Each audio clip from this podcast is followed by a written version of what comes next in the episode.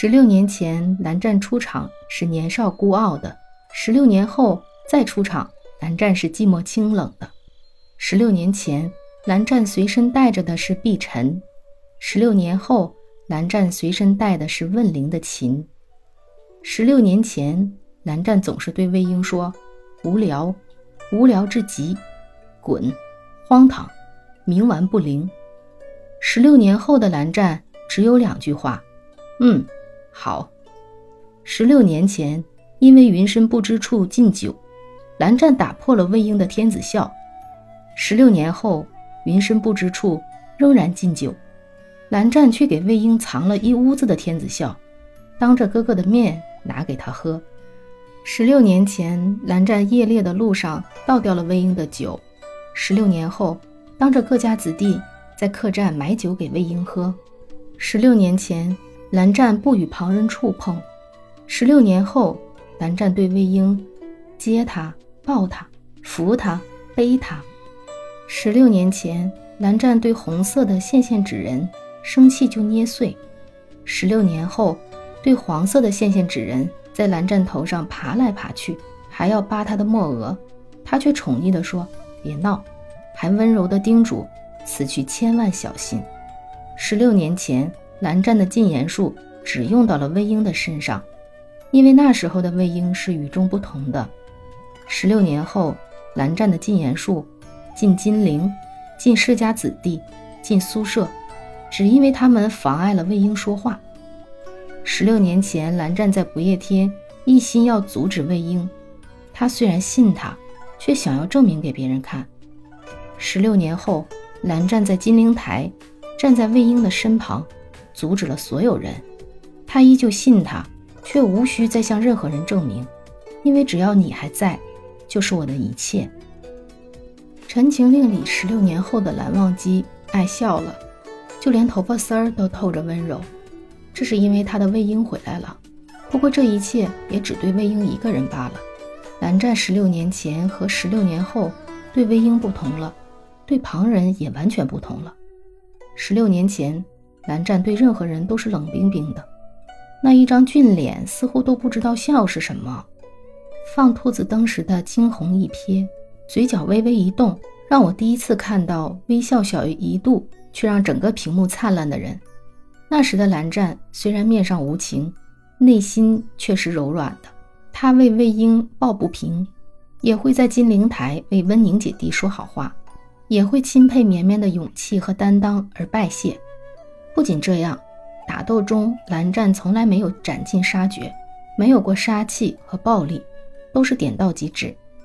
十六年后，成长为寒光君的蓝湛，温柔又霸道，脸上不再有年少的纯真。经过时间的磨砺，经过寂寞的煎熬，经过千山万水的寻觅，经过一次又一次的失望，蓝湛早已宠辱不惊，心如磐石。面对仙门百家，他再也没有执着，看似温和相待，待人谦和，可他的心却变得狠厉，出招都带着杀气和霸气。一成面对薛洋的挑衅，招招制敌，取其性命。在酒家，横在聂怀桑面前的剑，不容有丝毫的妥协。莲花坞怒对江城，头没回，一剑戳在地上。若不是因为在意魏婴，恐怕江城早就活不过当晚。在观音庙砍下苏舍的手，断了金光瑶的臂，下手不再留情。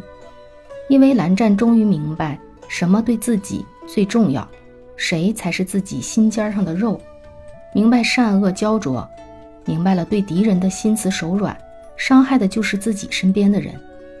蓝忘机曾说过，他有悔。悔当初没跟魏婴站在一起，其实他更后悔，当初自己优柔寡断，没有无条件的信任魏婴，没有把魏婴护在身后，最后却失去了最重要的魏婴。所以在十六年后的蓝忘机心里，自己的名声不重要，姑苏蓝氏的清誉不重要，甚至自己的命都不重要，对他来说，最重要的就是魏婴。宠溺蓝湛给了魏婴。偏爱一博给了肖战，弟弟喜欢跳舞，喜欢摩托，喜欢滑板，喜欢乐高，而哥哥不会骑摩托，不会滑滑板，不爱玩乐高，舞蹈又不是最擅长。哥哥是会做饭的暖男，弟弟却是个做手撕鸡还要生丝的厨房小白。哥哥画的弟弟是卡通版大眼睛蓝忘机，弟弟画哥哥却是狰狞辟邪的夷陵老祖，性格一个冷一个热，一个自小离家去练武。一个自小长在父母身边，相同点那么少的两个人，不知道是哪一点让哥哥就长在了弟弟的审美上，让这个孩子想把自己爱的一切、喜欢的一切都交给哥哥，要让他也体会到自己的快乐。他会因为哥哥不按时吃饭而生气，拍戏被哥哥打到脸，换来的是哥哥按时吃饭，却说自己赚到了。每次对两个人采访的视频。几乎就不再能看到弟弟的正脸，因为他的眼睛永远长在了哥哥的脸上。去见导演要求见的人，要向哥哥汇报。同台领奖，弟弟总是走在哥哥的身后，走出了军训般整齐的步伐。弟弟是综艺节目的主持人，哥哥是嘉宾。结果主持人不主持节目，跟着嘉宾走下台，一起坐到了休息区。晚会活动。两个人见到别人以礼相待，弯腰点头握手，而两人之间却是不要任何礼貌了，一个眼神就大咧咧地坐在了一起。这个夏天街舞舞已经刚刚官宣，依然是绿色的豹子，依然是《陈情令》剧组的冲呀手势。哥哥的商务宣传中，双手戴了五枚戒指，正好也是借物。而且红绿色中选择了弟弟喜欢的绿色，暗暗的祝福弟弟一定会收到的。不能同台，也少不掉任何一个心中的祝福。也许这就是偏爱给的有恃无恐吧。因为《陈情令》，我们喜欢了薄萧；因为薄萧，我们忘不了陈情。望羡曲中人不散，唯愿薄萧揽星河。